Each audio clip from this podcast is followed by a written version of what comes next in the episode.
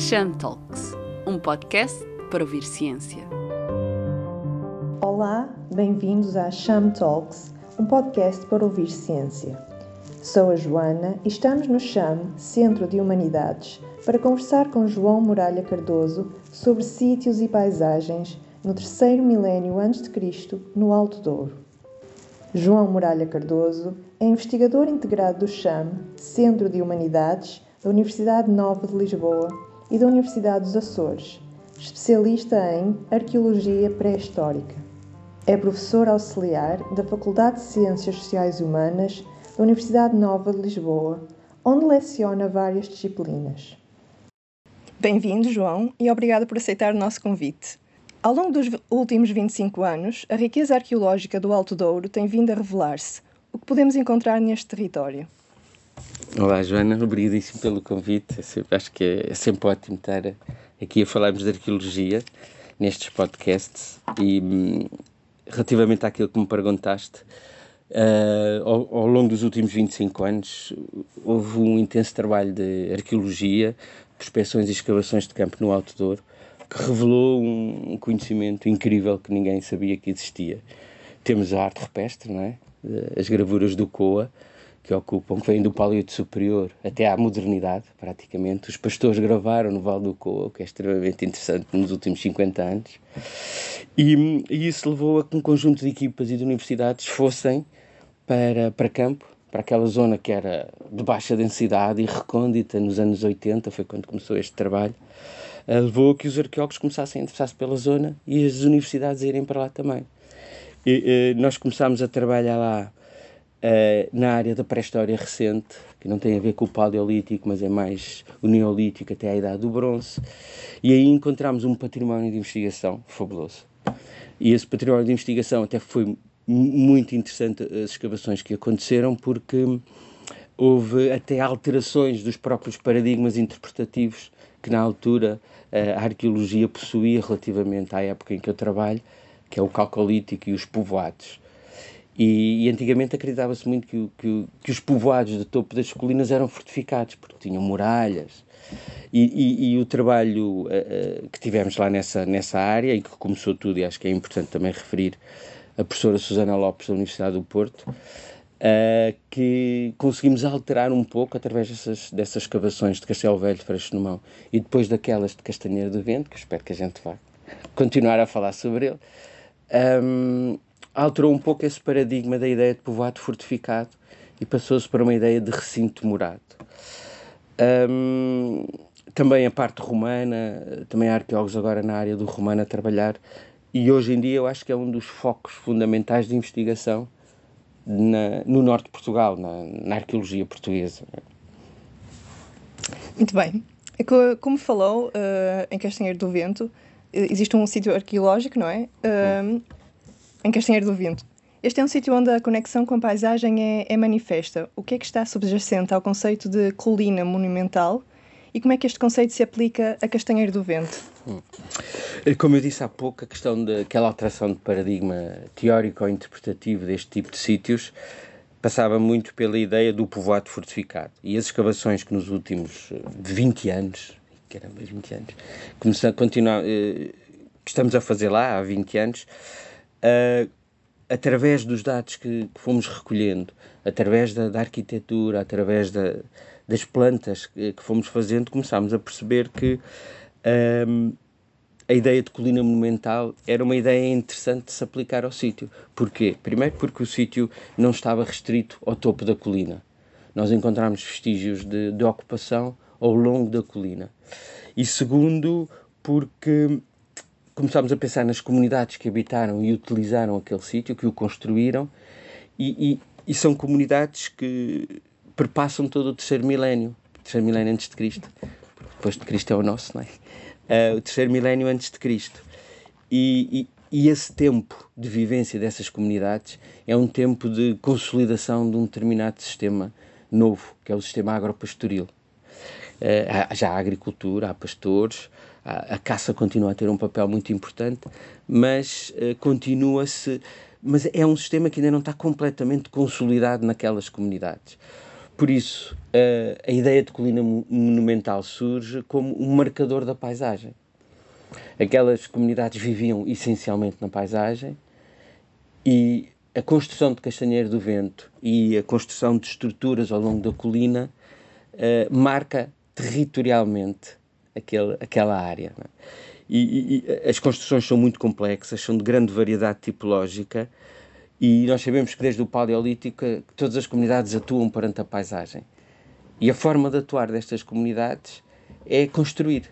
E construir em sítios elevados, onde as estruturas sejam visíveis para tudo o que está em redor. Um, claro que aqui é importante também fazer um, uma, um pequeno ponto, uma pequena nota, que é esta questão de marcar a paisagem e marcar o, o território, não é no sentido de funcionalista do termo, não é? Eu estou aqui, isto é meu, mas sim mais no sentido de que nós, enquanto comunidade, sobrevivemos nesta paisagem, vivemos nesta paisagem e marcamos este território que parece que começa a ser nosso. Há uma certa. É, é, é muito identitário esta, esta, esta ideia de colina monumental, que era vista eh, a quilómetros de distância. Evidentemente que eles tinham. O bosque era, era algo que existia. Uh, que, que perpassava pela paisagem toda, portanto eles tinham que cortar árvores e reutilizavam todos esses materiais na construção do sítio. Né? Portanto, esta ideia de monumentalização é um marcador, um marcador de visibilidade, não funcional, mas de visibilidade mais social. Ok. O Castanheiro do Vento foi alvo de um estudo sobre as relações visuais entre este sítio e outros locais. Uh, o que é que foi possível observar com esse estudo e o que é que foi possível concluir relativamente à forma como os construtores do sítio de Castanheiro do Vento percepcionavam o mundo? Uh, sim, foi feito esse estudo. Eh, foi um trabalho feito no âmbito da arqueologia da paisagem mas partimos do pressuposto, não, não numa arqueologia da paisagem muito técnica, mas sim mais uh, da passagem de tempo no campo e da prospecção sistemática, e partimos do pressuposto que era importante deixar de pensar por sítio e pensarmos a paisagem na sua globalidade. Uh, as prospeções que temos feito, e, e, e eu no âmbito de um pós-doc fiz um, tive dois anos a caminhar naquela zona e portanto conseguimos identificar e, e, cartografar um conjunto de sítios muito importantes e percebemos que havia uma grande variabilidade de sítios, não só uh, de implantações geomorfológicas, como até no, no, próprio tamanho, no tamanho dos sítios.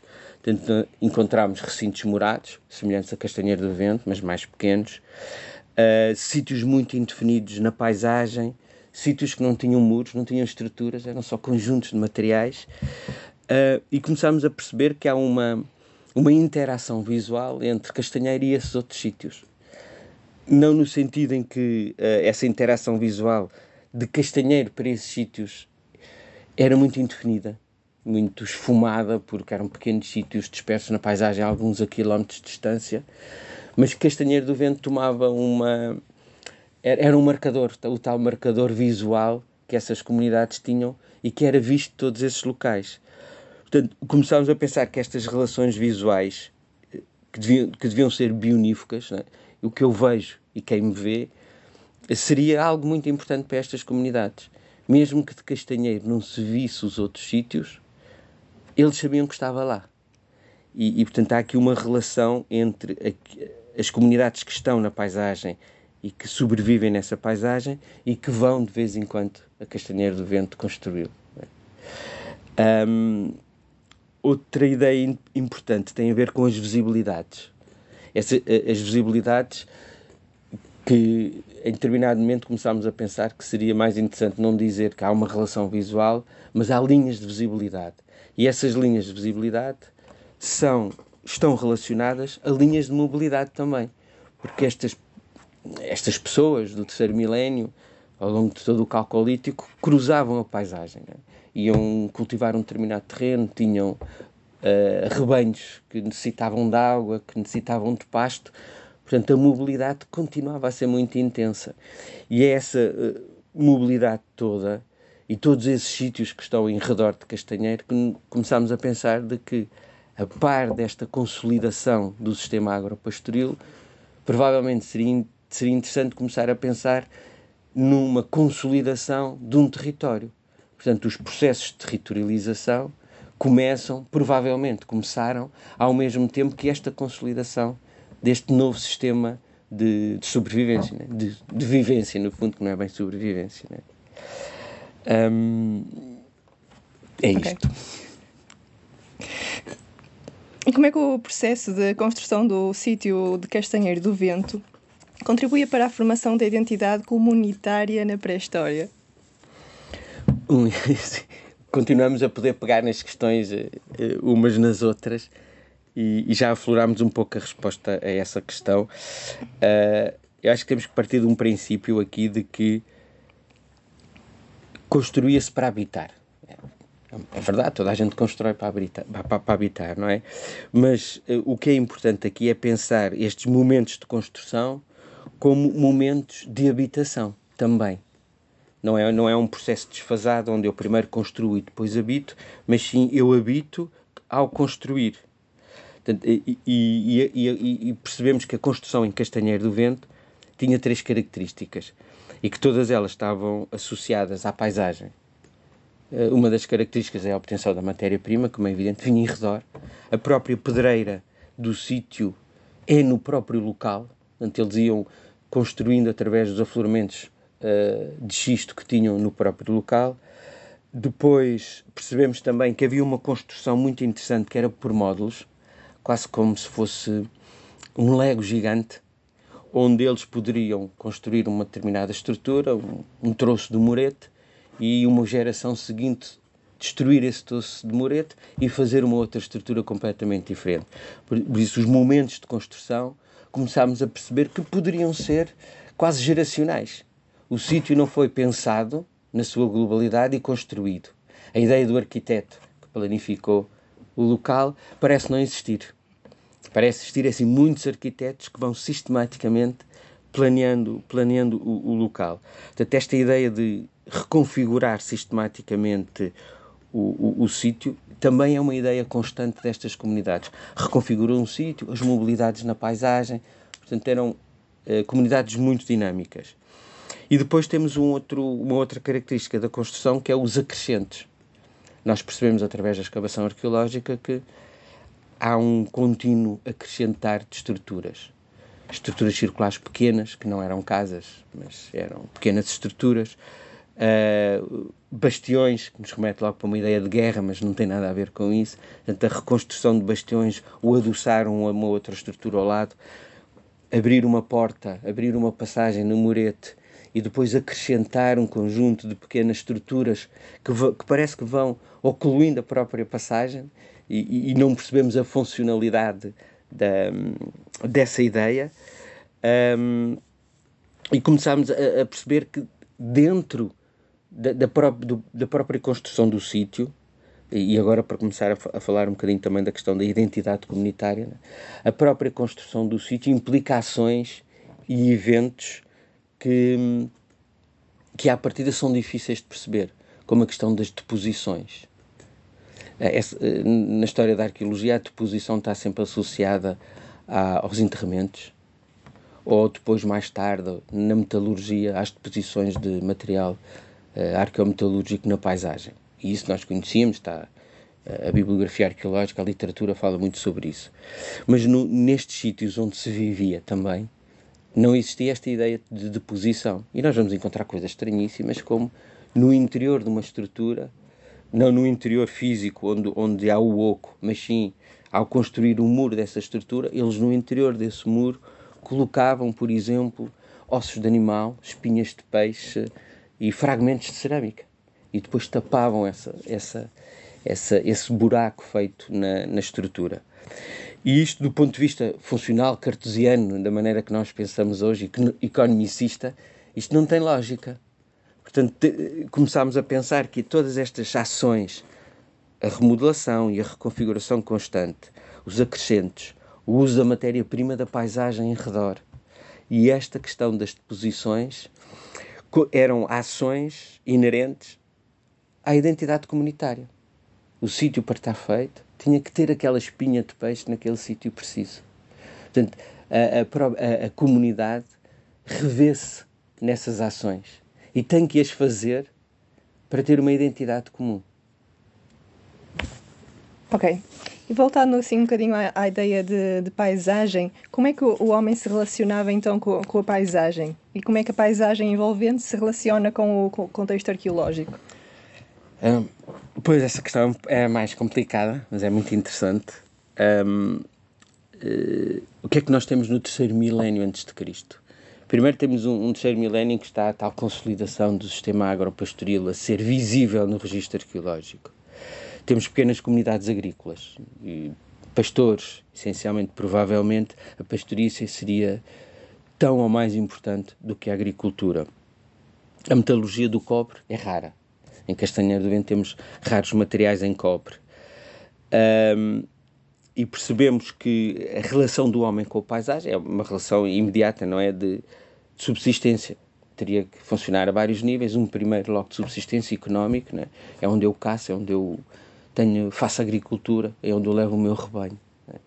Mas depois também percebemos, por essa intensa mobilidade que temos estado aqui a falar, essa intensa mobilidade também uh, podemos olhar a relação da paisagem, é uma relação também a nível social.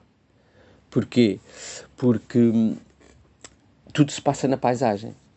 Estes grandes sítios como Castanheiro do Vento são construídos em determinados momentos do ano uh, por comunidades provavelmente diferentes na paisagem, mas há um, um, um, denominador comum, que é sempre a paisagem. Portanto, a relação com a paisagem, o homem é a própria paisagem, não há aquela ideia que nós hoje temos dicotómica de eu atuo sobre a paisagem. Não, eles viviam inseridos na paisagem. E, e, e o estar na paisagem é inerente ao homem do terceiro milénio, ao homem, mulher, à comunidade do terceiro milénio. Não há uma, uma, uma relação dicotómica. Eu vou para a paisagem, vou a um outro sítio, vou ao rio buscar água, vou pescar ou vou caçar. Não. Tudo se passava, e isto a antropologia também nos ensina, não é? Tudo se passava dentro daquela paisagem. Por isso, começamos a olhar a paisagem então como uma identitária também, mas também memorial Memorial porquê? Porque é onde os nossos antepassados também viveram. Portanto, quando começamos a dar historicidade à própria paisagem.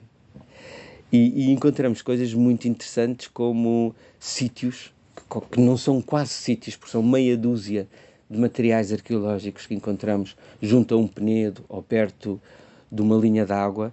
E, e, e, esses materiais remetem-nos para uma, um uso persistente dessa paisagem, uma passagem constante. Não podemos aqui encontrar que eu vou à paisagem fazer determinada coisa. Não, eu sou a própria paisagem, não é? Obrigada. Eh, e caso os nossos ouvintes tenham interesse em aprofundar os temas abordados ao longo desta conversa, que fontes, que fontes poderão consultar ou que locais poderão, poderão visitar? Um, bom, eh, é visitar o Museu do Coa, primeiro, né? que se não me engano é o segundo museu com, com maior área expositiva de Portugal. Vale a pena, a região, a, região é lindíssima e a maior parte dos sítios arqueológicos estão sinalizados. Existe muita bibliografia já publicada, não só por quem se interessa por esta, esta, por história recente, mas também a, a, arte rupestre do Paleolítico, é extremamente interessante. Também, aí está, é um outro marcador de paisagem, mas diferente. Né? O homem do Paleolítico marcava nos painéis, era, havia toda uma gramática que hoje nos escapa, enquanto o homem depois da pré-história recente constrói, marcando essa paisagem, uh, e só no período romano é que começamos a ver que há uma alteração forte da paisagem. Né?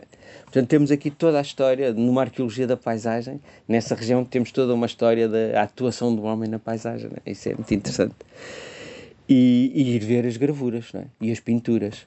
Pode-se pode -se ver, basta marcar lá no museu. E, e acho que é, e além de mais, é uma região lindíssima. Muito obrigada, João.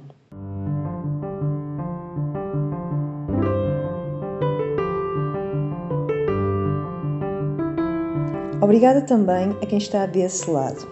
Não se esqueça de clicar no botão de notificação para seguir o nosso podcast classificar com as merecidas 5 estrelas e deixar os seus comentários.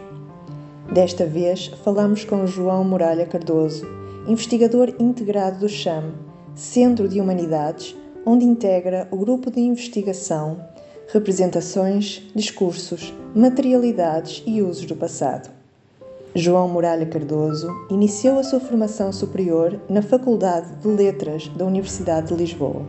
Em 1996, concluiu um mestrado pela Faculdade de Letras da Universidade do Porto e, em 2008, doutorou-se em Arqueologia pela mesma instituição.